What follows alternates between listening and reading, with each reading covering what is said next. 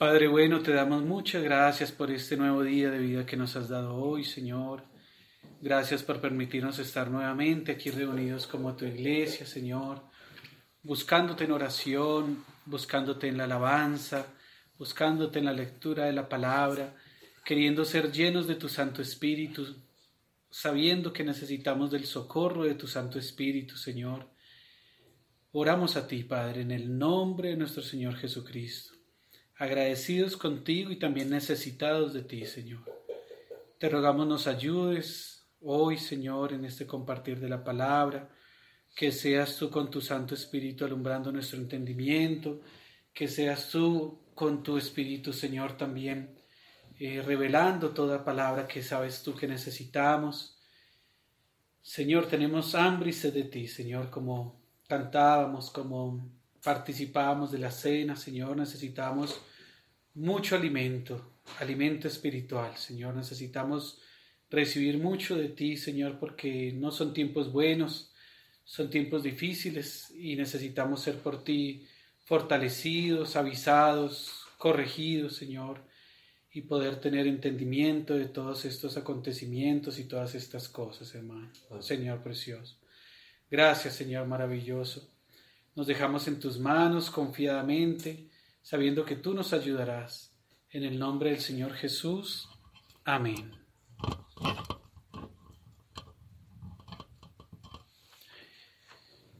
Hermanos, quisiera eh, comenzar por un versículo y bueno, confiamos en el Señor que nos ayudará y a partir de allí podremos escudriñar no solo la palabra del Señor, sino lo profundo de su espíritu. Dice el Señor en su palabra que ¿quién conoce lo profundo de Dios? Solo su espíritu. Pero dice también que ¿quién conoce lo profundo del hombre? Solo su espíritu. Y dice que el Espíritu Santo nos revela todas las cosas de Dios.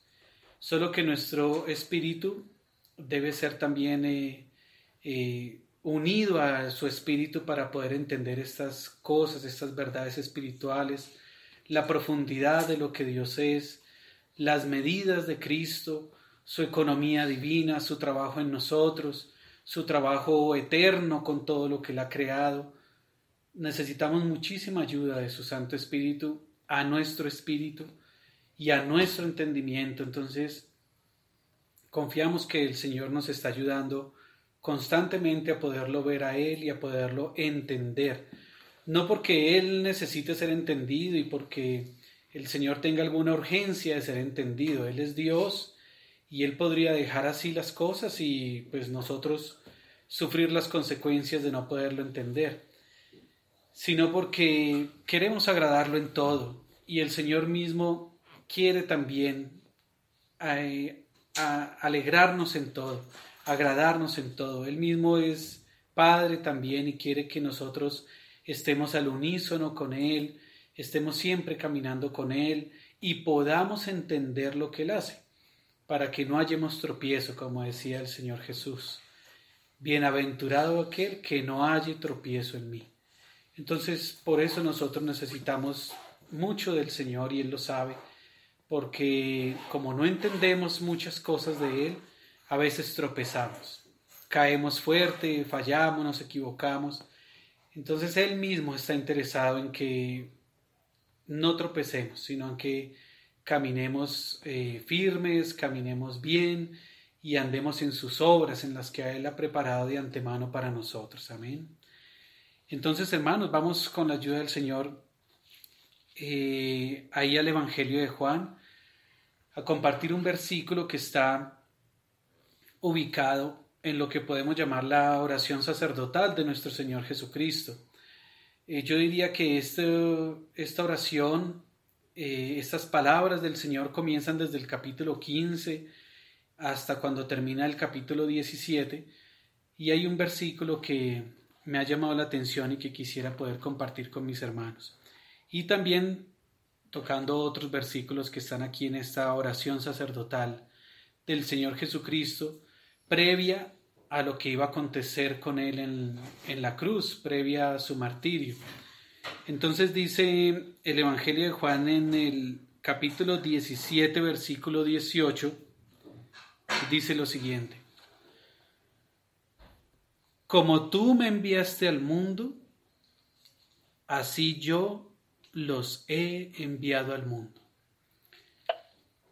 Qué profunda es esta palabra y esta expresión del Señor Jesús, que muchas veces cuando uno lee la Biblia y está leyendo todos estos acontecimientos y buscando eh, aprender del Señor y, recibir del Espíritu lo que está aquí escondido, a veces la pasamos de largo y, seguimos derecho porque es un versículo muy corto y, y, está incrustado en otras frases profundísimas y muy, muy altas, muy sublimes en el corazón y en la voluntad y en el propósito de Dios con todos sus hijos, con todos los que somos sus discípulos, con todos los que hemos creído en el Señor Jesucristo, como dice la Escritura. Entonces dice aquí el Señor y da una, una revelación. Dice, como tú me enviaste al mundo.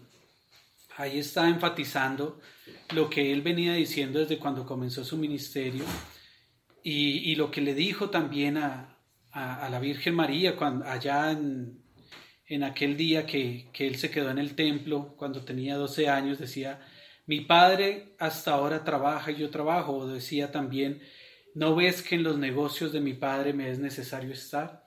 Entonces aquí viene el Señor enfatizando que el Padre, que Dios Todopoderoso, lo envió al mundo. Y eso lo recuerda Pedro también ahí en Hechos de los Apóstoles, cuando está predicando a, la población que quedó y a, las personas que quedaron impactadas por los acontecimientos que, se dieron y por la muerte, del Señor Jesús, ahí en el momento de, de, Pentecostés, dice Pedro, a este, a Jesucristo, por el determinado consejo de Dios y en su previo conocimiento, fue entregado. Entonces, el Señor Jesucristo está haciendo aquí el énfasis que Dios lo envió al mundo para que el mundo sea salvo por él. Le decía el Señor a Nicodemo, que de tal manera amó Dios al mundo que ha dado a su Hijo unigénito para que todo aquel que cree en Él no se pierda, mas tenga vida eterna. Ahora aquí el Señor Jesucristo está enfatizando esto a sus discípulos, a los que estaban más cercanos a Él, y les está diciendo que como en esta oración le está diciendo, como tú, oh Padre, me enviaste al mundo, así yo los he enviado al mundo. Y aquí está el propósito de nuestra vida, el propósito de, del Padre habernos creado a nosotros y esta realidad espiritual y esta verdad que el Señor nos ha enviado al mundo. El Señor nos ha puesto en este mundo. Nosotros no estamos simplemente aquí para hacer cosas sin sentido, y como un experimento a ver qué, qué sucede con estas criaturas que han sido puestas acá, sino que hay un determinado consejo de Dios y hay un previo conocimiento del Señor en el que Él decidió en su, en su Santísima Trinidad enviarnos al mundo. Y ese es el mundo en el que ahora estamos. Aquí es donde ahora el Señor nos ha puesto. Y aquí en esta oración sacerdotal, en este capítulo 17, habla el Señor muchas cosas acerca de, de nuestra relación con el mundo. Y así como compartíamos hace ocho días de esa paz verdadera que es Jesucristo nuestro Señor y no la paz que el mundo da, también nos es necesario saber cuál es nuestro lugar en el mundo, en, este, en esta tierra donde nos ha puesto el Señor, pero en ese movimiento de, la humanidad, en las civilizaciones, en la historia, en los acontecimientos, que es lo que es ese mundo y que, que en varias partes de la palabra dice el espíritu del mundo, es necesario saber cuál es nuestro lugar acá y entender qué era lo que el Señor decía con respecto a nuestra posición en este mundo. Entonces ahí atrás, antes de, de, esta afirmación que dice el Señor Jesús, ahí en el 17:14 dice, yo les he dado tu palabra y el mundo los aborreció. Hermanos, esa es una realidad para nuestra vida hoy en día. Y nosotros debemos entender que el mundo nos aborrece. Nosotros debemos entender que siendo nosotros cristianos y habiéndonos identificado con Cristo y con sus enseñanzas y con su obra, con su persona, el mundo no va a ser amigo de nosotros de ninguna manera y que siempre lo que va a querer es aborrecernos y destruirnos. Por eso los cristianos a veces en el transcurso de nuestra vida padecemos muchas cosas porque el mundo se ensaña contra nosotros. Decía, decía Juan el apóstol en una de sus cartas, decía que los enemigos, nuestros enemigos son el diablo, el mundo y la carne. Entonces el mundo es enemigo nuestro y nos aborrece porque nosotros predicamos la palabra del Señor. El Señor nos ha dado su palabra y nosotros estamos en contra de todo lo que no sea su palabra. Y, y cómo somos nosotros hoy en día. Nosotros no estamos de acuerdo de ninguna manera con el aborto, de ninguna manera estamos de acuerdo con, con eh, eh, estas eh, cosas contra natura en, en, cuanto a la ideología de género y en, y en contra de lo que Dios creó. No estamos de acuerdo nosotros de ninguna manera.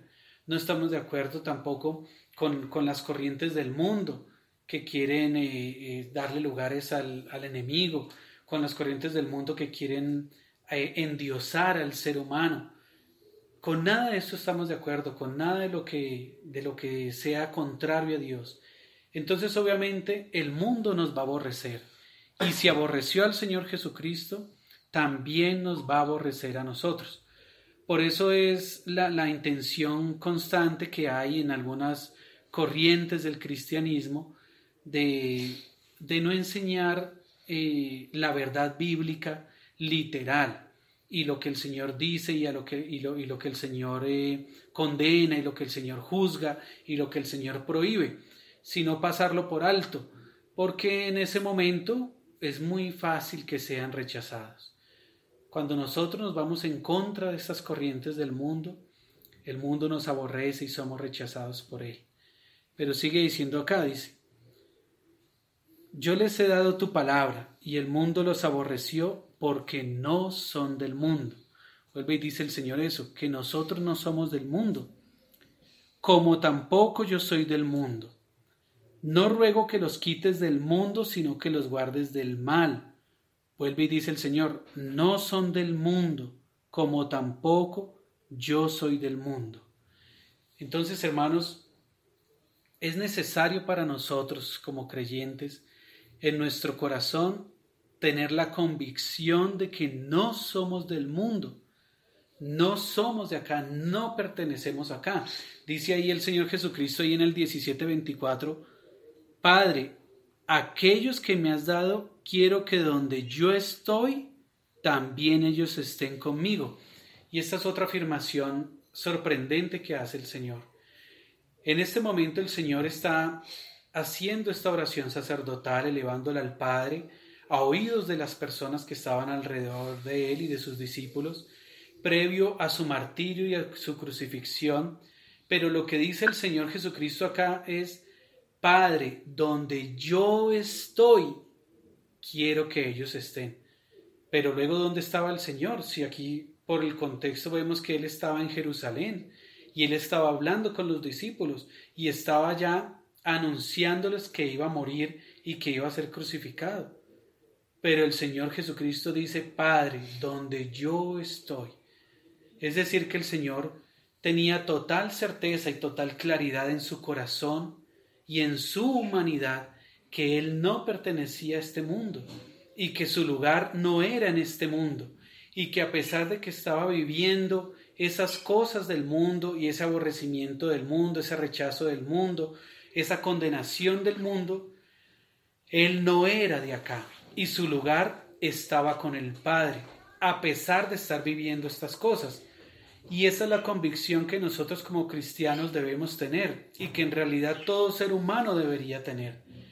Que fuimos creados para darle gloria y honra al Padre y a Jesucristo su Hijo, porque esa es la vida eterna, conocerlos a ellos. Y somos comisionados a estar en el mundo, pero dándole dando la gloria a Dios, dando testimonio de Él, mostrando las obras de Él en el mundo, mas no somos del mundo. Esto lo podemos entender de una manera muy sencilla. A veces las empresas comisionan a uno de sus empleados para que vaya a otro país a hacer alguna misión allá en campo, algún trabajo, pero eso no quiere decir que el empleado haya dejado de ser de la empresa. Sigue siendo de la empresa, solo que el señor lo el, el jefe lo comisiona a una labor en otro lugar. En nuestro caso, ¿qué es lo que sucede? Dice ahí en Génesis 1.26, después del Señor haber hecho la, la creación del huerto del Edén, hagamos al hombre a nuestra imagen y conforme a nuestra semejanza, para que señoree, para que sojuzgue, ¿cierto? Sobre lo que el Señor había creado. Entonces, inicialmente en el corazón de Dios, en su espíritu, en su voluntad, en su presencia, en su conocimiento pleno y omnipresencia y, y omnipotencia y omnisciencia, ya estábamos nosotros incluidos en Él, ya estábamos nosotros en su voluntad, en su propósito.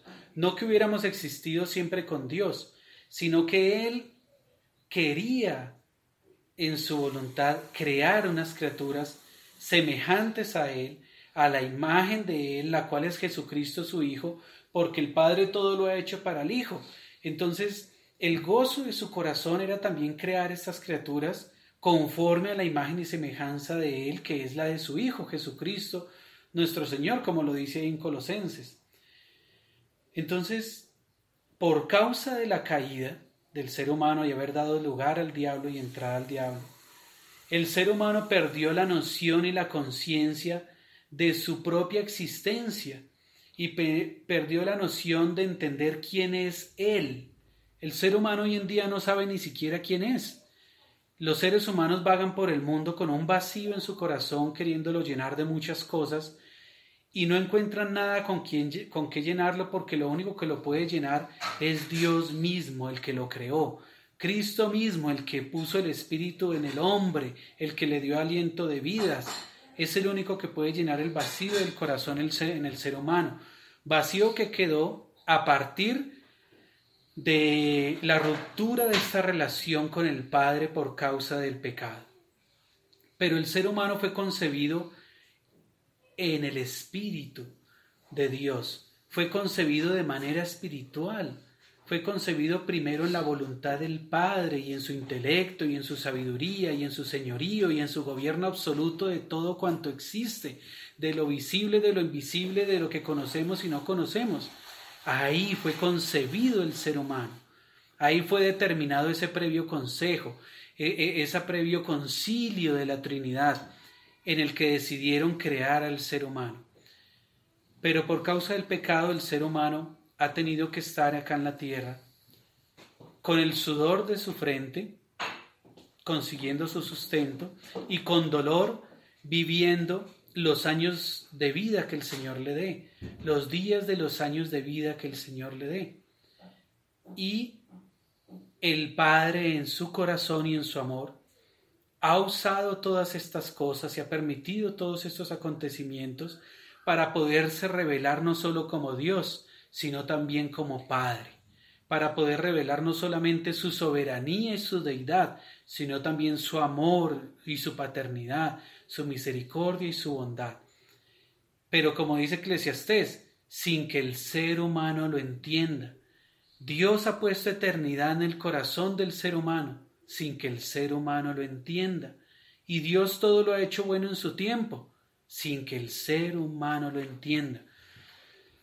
Pero la voluntad de Dios y su propósito es que el ser humano lo entienda, que el ser humano entienda que ha sido puesto en este mundo para dar testimonio de Dios, para mostrar al Creador que es Dios Todopoderoso, para reflejarlo a Él y reflejar muchos aspectos de su personalidad, muchos aspectos de sus, muchos de sus atributos.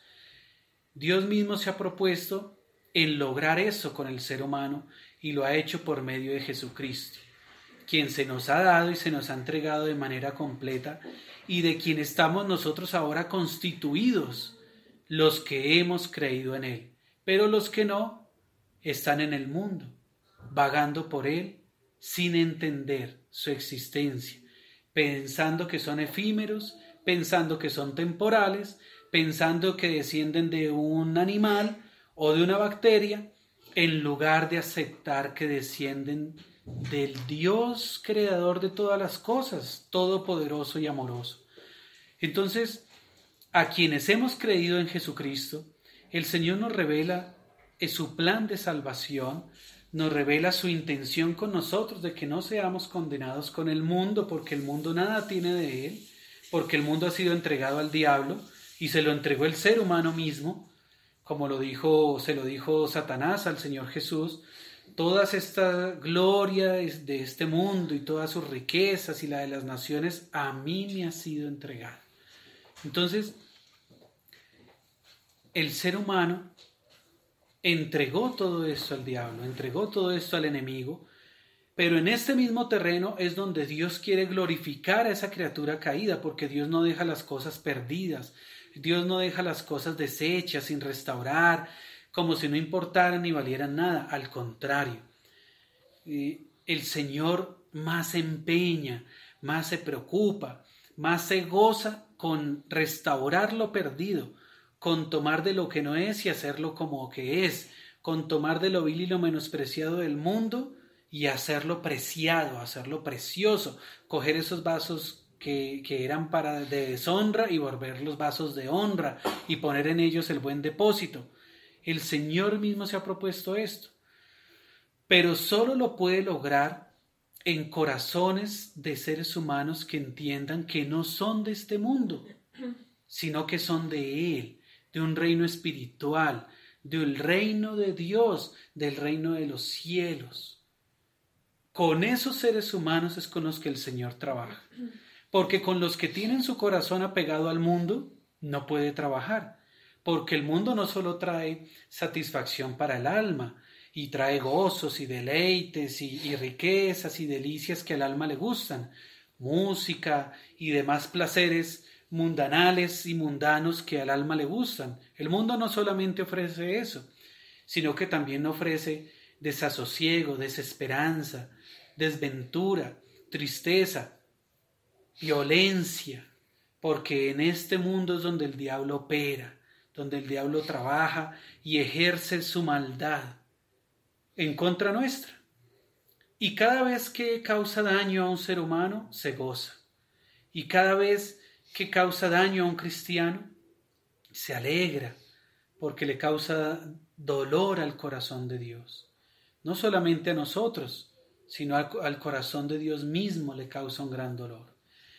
Entonces el, Señor Jesucristo, cuando comienza su ministerio y principia su ministerio, no solo comienza a hablar de salvación, de arrepentimiento y de, de, de cambio de, de, modo de pensar y de actuar, sino que comienza, pareciera como si fuera con, con, con un afán a que la gente entienda que no debe aferrarse a lo que está en este mundo, y dice el Señor, no os hagáis riquezas en la tierra, no os hagáis tesoros en la tierra.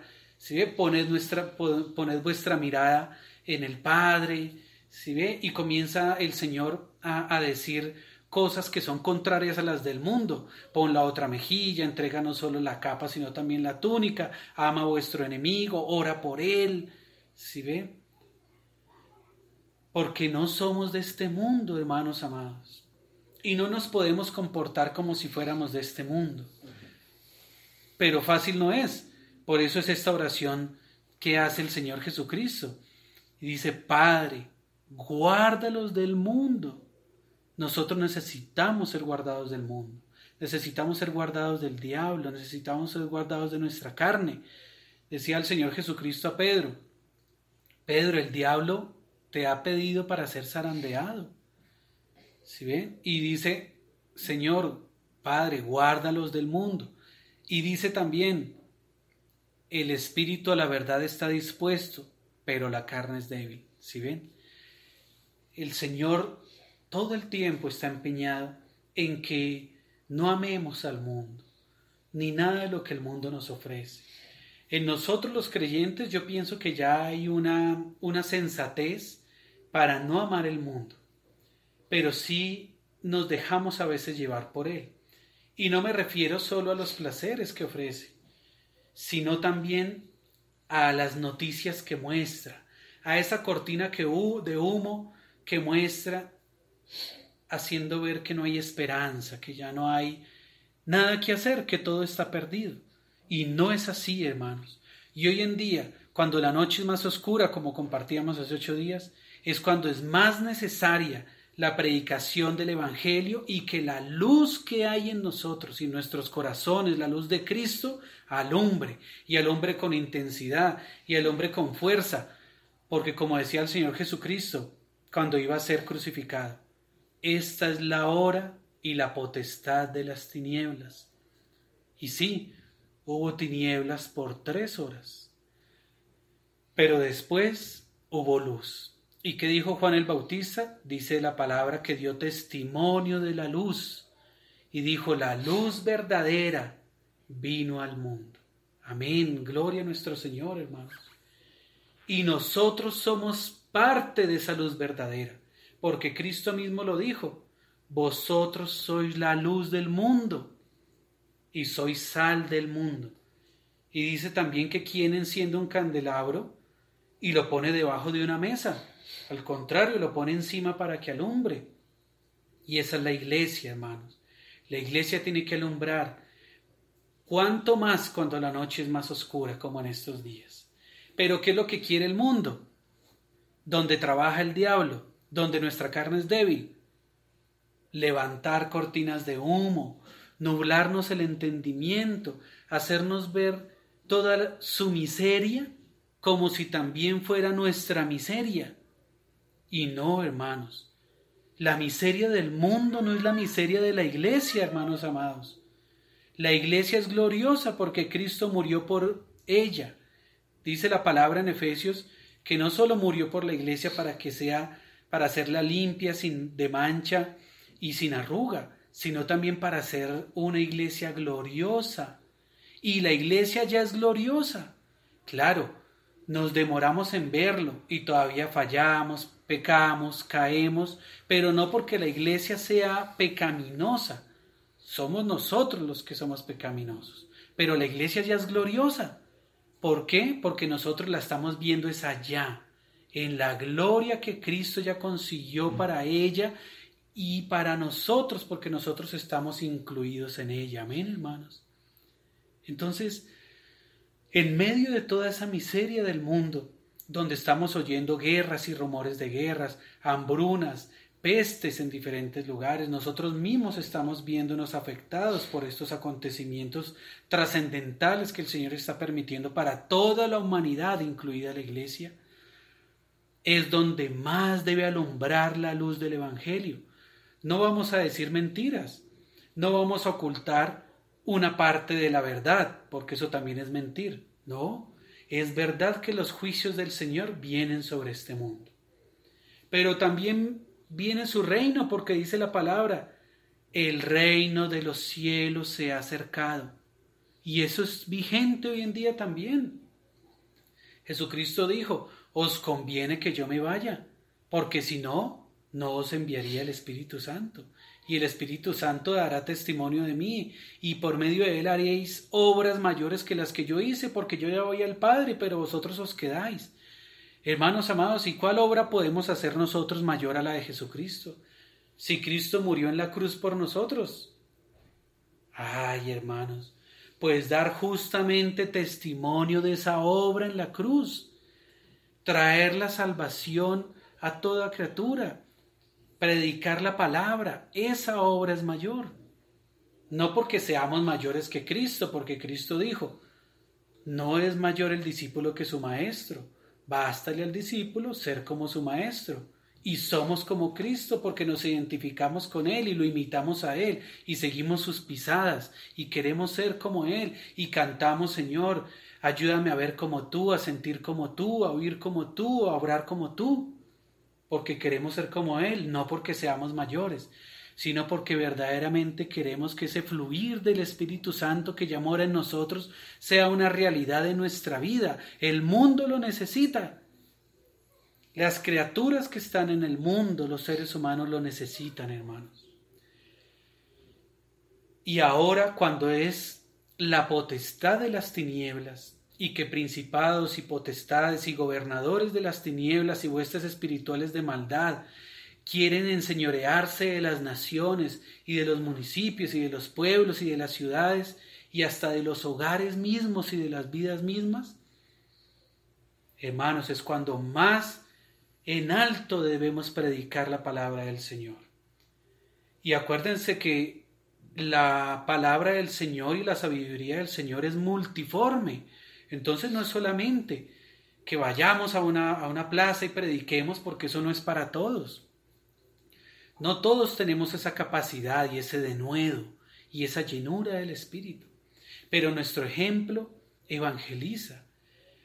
A veces nuestro silencio evangeliza. A veces nuestra voz evangeliza. Nuestros actos evangelizan.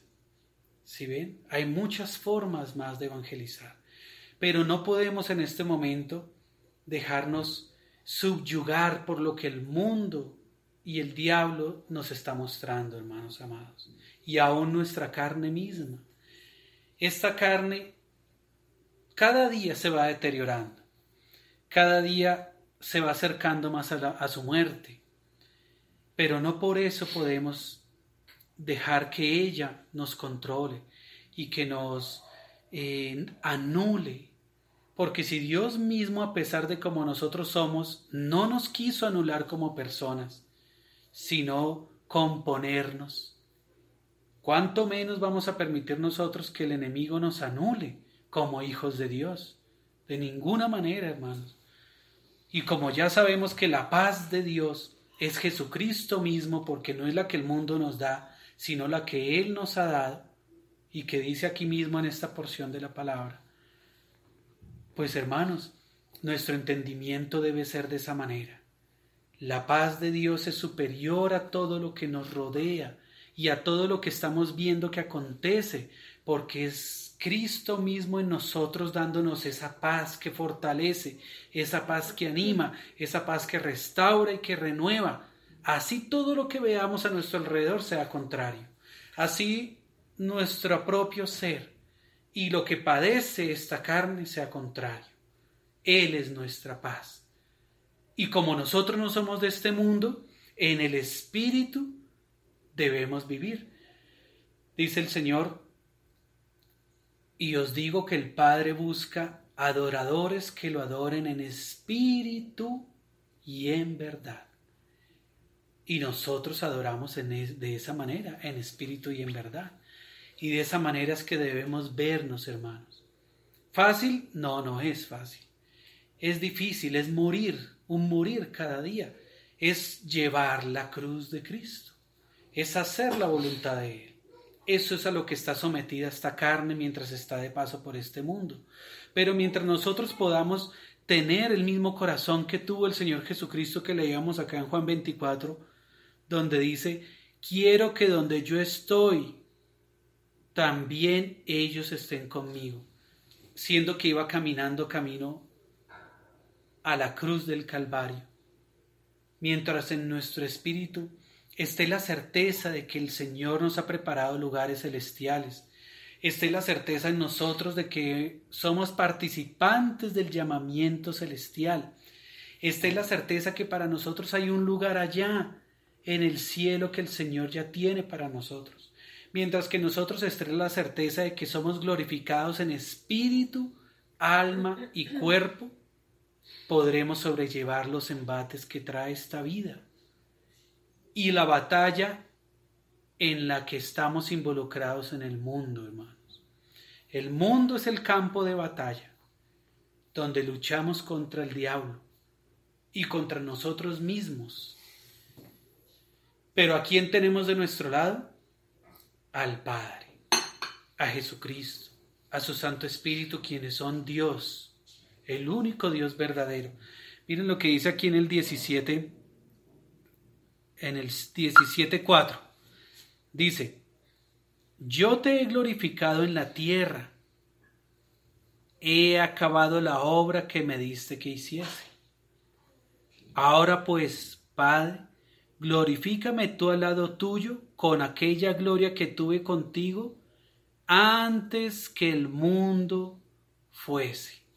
Hermanos amados, nosotros también queremos ser glorificados con el Padre y con el Hijo y con su Espíritu, con aquella gloria que Dios nos dio cuando nos creó. Cuando Dios creó a Adán y a Eva, les concedió nada más y nada menos que llevar su imagen y su semejanza y ser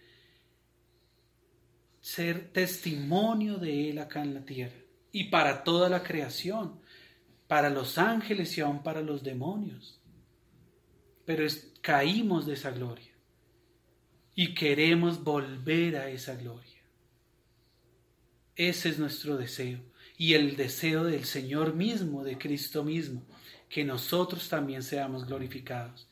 A mí me sorprende mucho en la palabra que en la glorificación y en la resurrección el Señor quiera también glorificar nuestro cuerpo.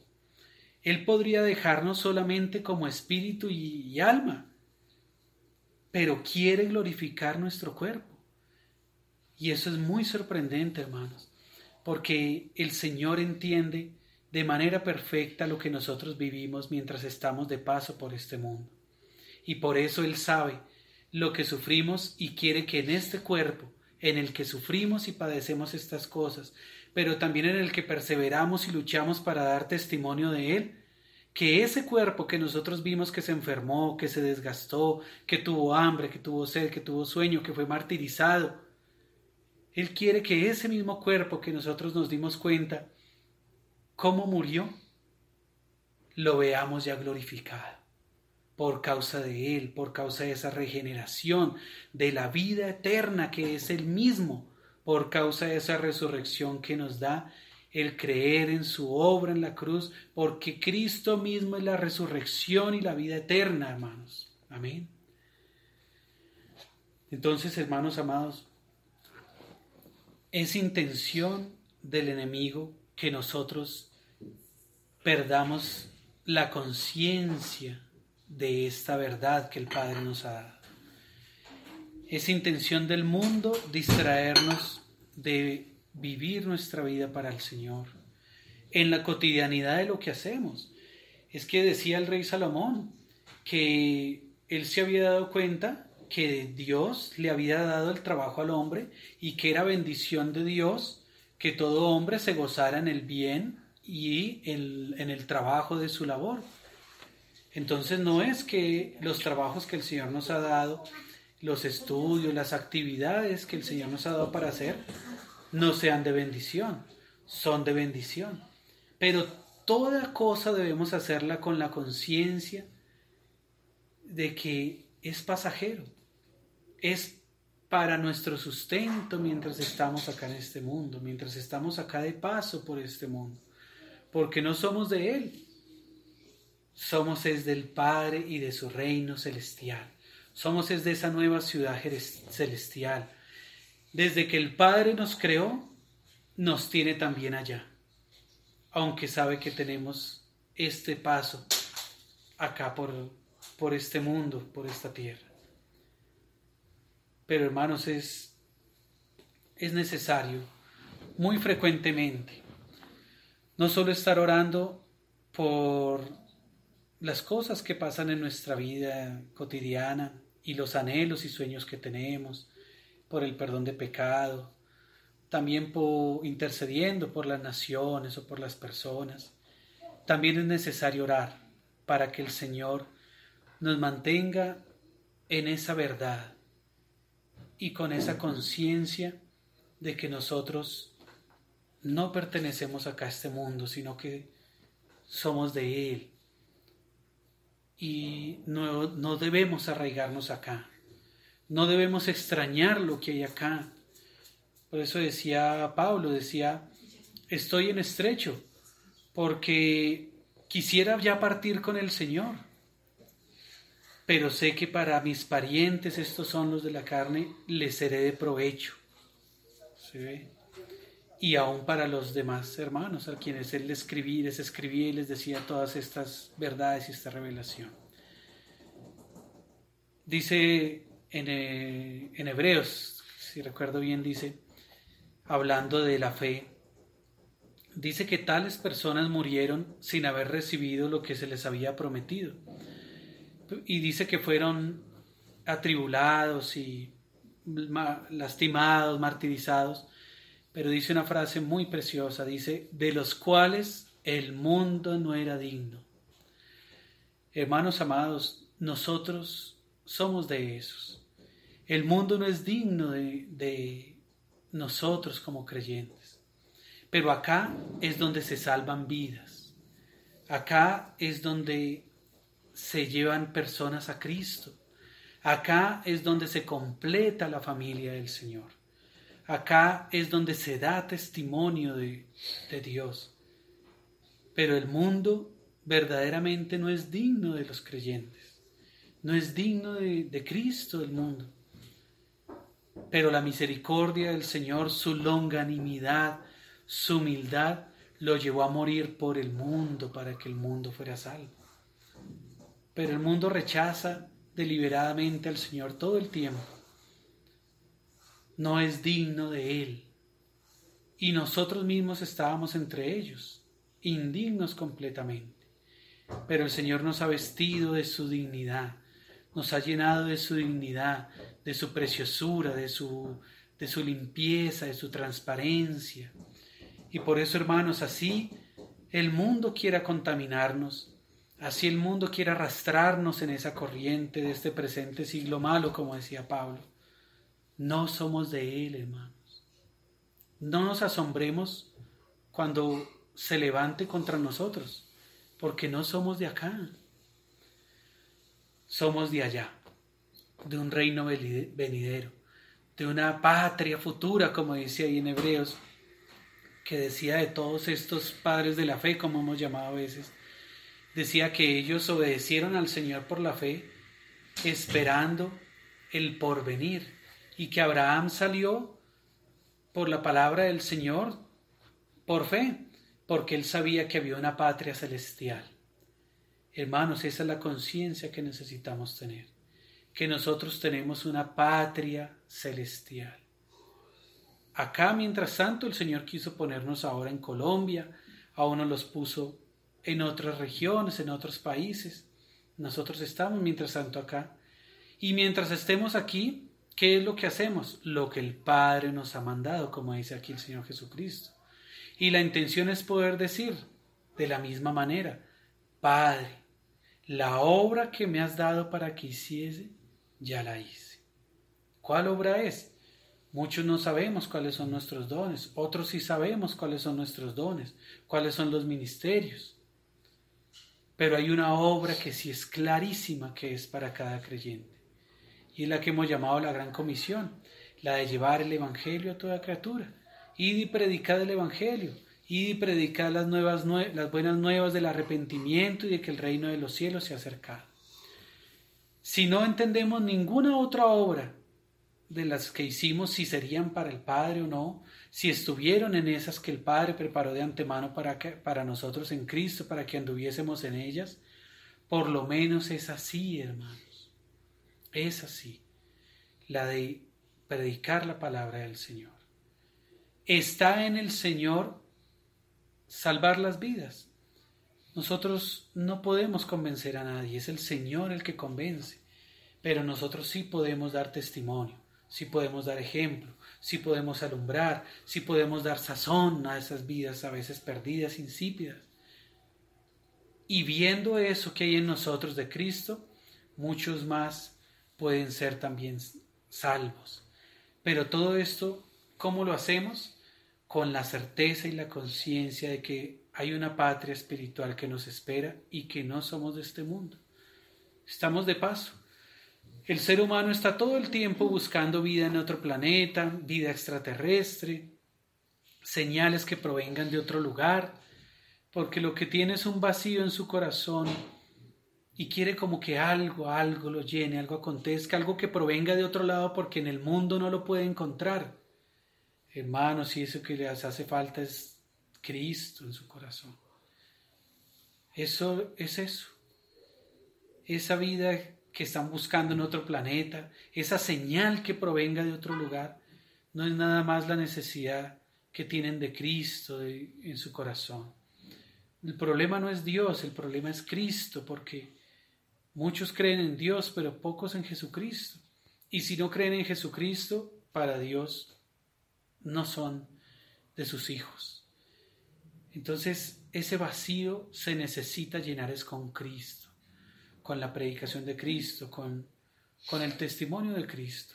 Y si nosotros somos cristianos, es porque nosotros nos identificamos con Él y ese es el mismo testimonio que nosotros debemos dar, hermanos. Porque no somos de este mundo. ¿Y por qué repito tanto esto? Hermanos, porque hoy en día con todo lo que está aconteciendo y estamos viviendo, quedamos involucrados en la pantalla y en la realidad que el mundo nos quiere mostrar. Pero esa no es la visión que el Señor quiere que tengamos.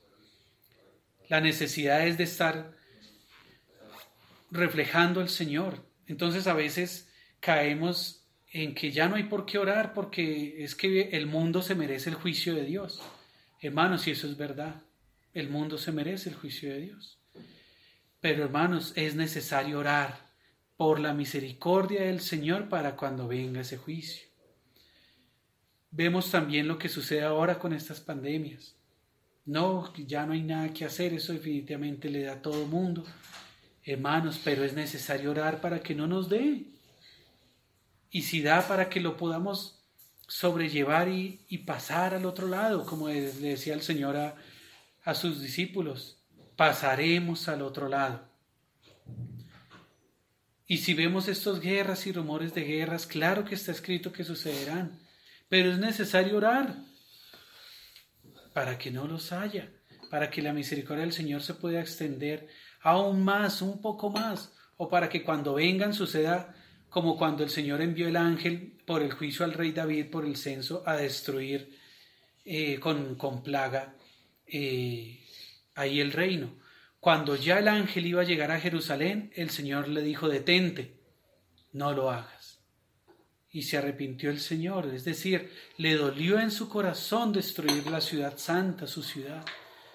Y así le duele al Señor en su corazón permitir estos justos juicios que se están dando hoy en día. El Señor le duele en su corazón. Y esa es la, la certeza y la sensatez que debemos tener. Orando al Señor porque sabemos que a Él le duele lo que está permitiendo que acontezca hoy en día en el mundo. A Él le duele. Su corazón se duele se siente con lo que está aconteciendo.